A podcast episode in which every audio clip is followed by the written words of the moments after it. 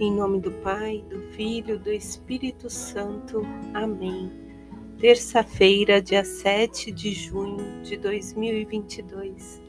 Bom dia, amados. Que o Espírito Santo nos ilumine, que os dons necessários, talentos, virtudes venham sobre nós. Que o Senhor entre no nosso lar para o nosso café e permaneça o dia todo conosco.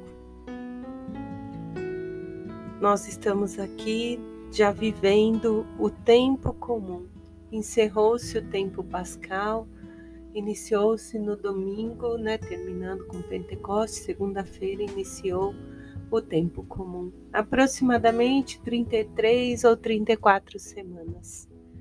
A cor litúrgica que nós vamos viver nesse tempo é a verde, e nesse tempo nós somos convidados a buscar o Senhor nos sacramentos e a levá-lo ao próximo através de nós. E é isso que a palavra do Senhor vai nos dizer hoje, que nós temos que ser sal e luz.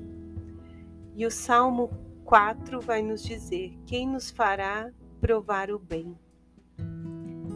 O bem só acontece para aquele que crê e pratica. Aquele que crê no Senhor, ele vive o bem, ele prova o bem, mesmo diante das tribulações da vida. Como a gente sempre diz, a paz do Senhor não é aquela paz meditativa, mas é a paz que nos sustenta diante das dificuldades da nossa vida. A leitura de hoje do livro de Reis capítulo 17, versículos do 7 ao 16. E a leitura nos diz que o profeta Elias chega em Sarapeta e vai até a viúva conforme o Senhor orientou. E essa viúva, né, tem ali a sua última refeição, que é suficiente só para ela e para o filho dela. E Elias pede um pedaço de pão. E ela então diz: Meu Senhor, é o que eu tenho para mim e para o meu filho, para esperarmos a morte. Ela já não vê mais esperança em nada. Nós sabemos que as viúvas ficavam à margem da sociedade, né, abandonadas. E aí Elias então pede para que ela confie, para que ela não temas. E diz que não vai faltar farinha e nem azeite, mas que traga para ele um pedaço do pão e depois ela faça o dela e o do filho. E essa mulher obediente à palavra em primeiro, temente a Deus, ela ouve o profeta e assim o faz. E nada lhe falta. Isso mostra a confiança dessa mulher que estava à beira do abismo, por não ter mais onde ir. E ela então confia. Confia porque ela, se ela não confiasse, ela teria comido junto com o filho. Mas não, a confiança fez ela entregar o que ela tinha, na certeza de que Deus daria sempre para ela. Como está a nossa confiança diante do abismo em que muitas vezes nós nos encontramos? Aí nós vamos para a leitura de Mateus, capítulo 5, versículos do 13 ao 16, onde Jesus diz: Vós sois o sal da terra.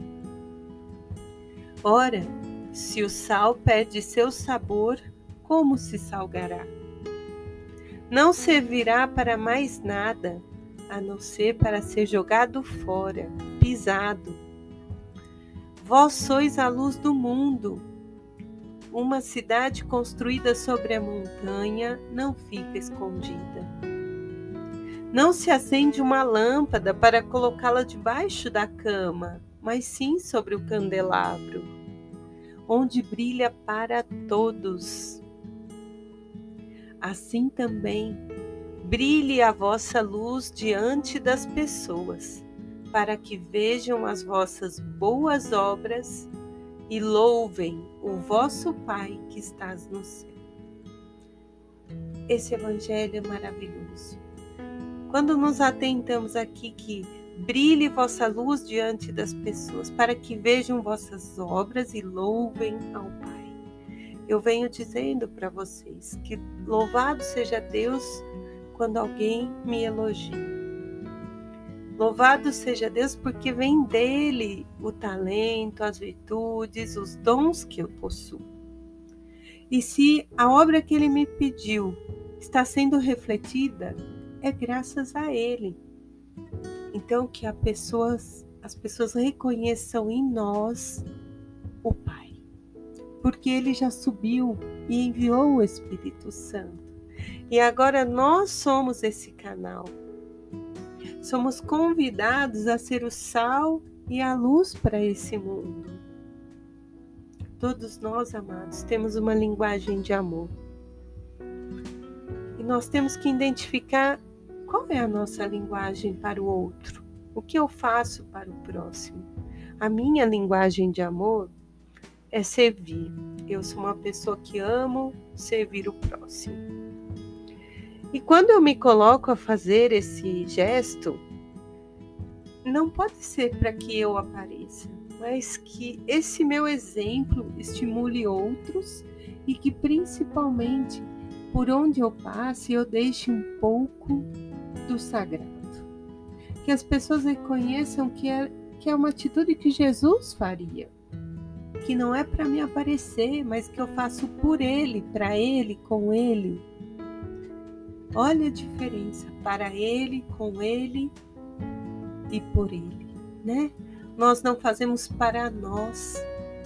À medida em que fazemos assim para o próximo, vamos refletindo o sal e a luz, vamos sendo é, essa luz que Jesus convida a brilhar diante das pessoas. Quando nós oferecemos rosa, essa frase é famosa, fica sempre um pouco de perfume, e é verdade. O perfume fica em nós, porque nos deixa tão feliz, nos realiza fazer a vontade do Pai. Fazer como essa mulher de Sarapeta, viúva, ela faz confiante na palavra e não lhe falta nada. Quando nós vivemos a vontade do Senhor, não nos falta nada, porque fazemos sem interesse, fazemos para Ele.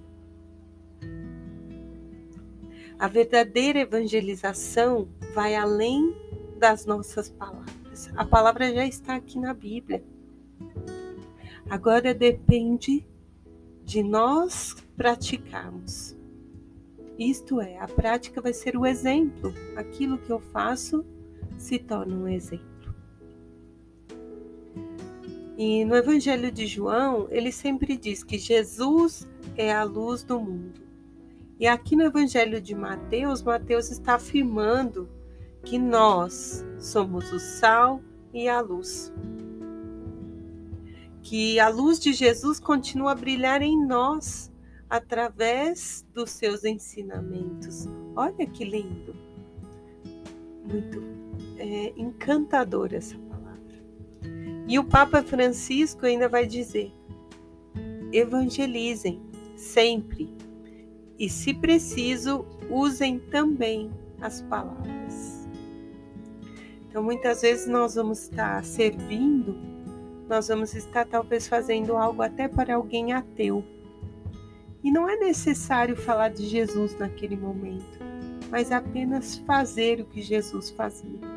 Isso com certeza vai deixar né, no outro uma imagem. Nossa, aquela pessoa fez isso por mim, mesmo que ela não acredite em Jesus. A pessoa teve esse gesto por mim, porque nós sempre imprimimos no outro esse perfume um algo a mais. Nós não passamos pela vida do outro sem deixar sinais. Que esse sinal seja sempre para o bem. Esse é o mandamento. Deus permanece em nós e nós nele através do amor. Em nome do Pai, do Filho, do Espírito.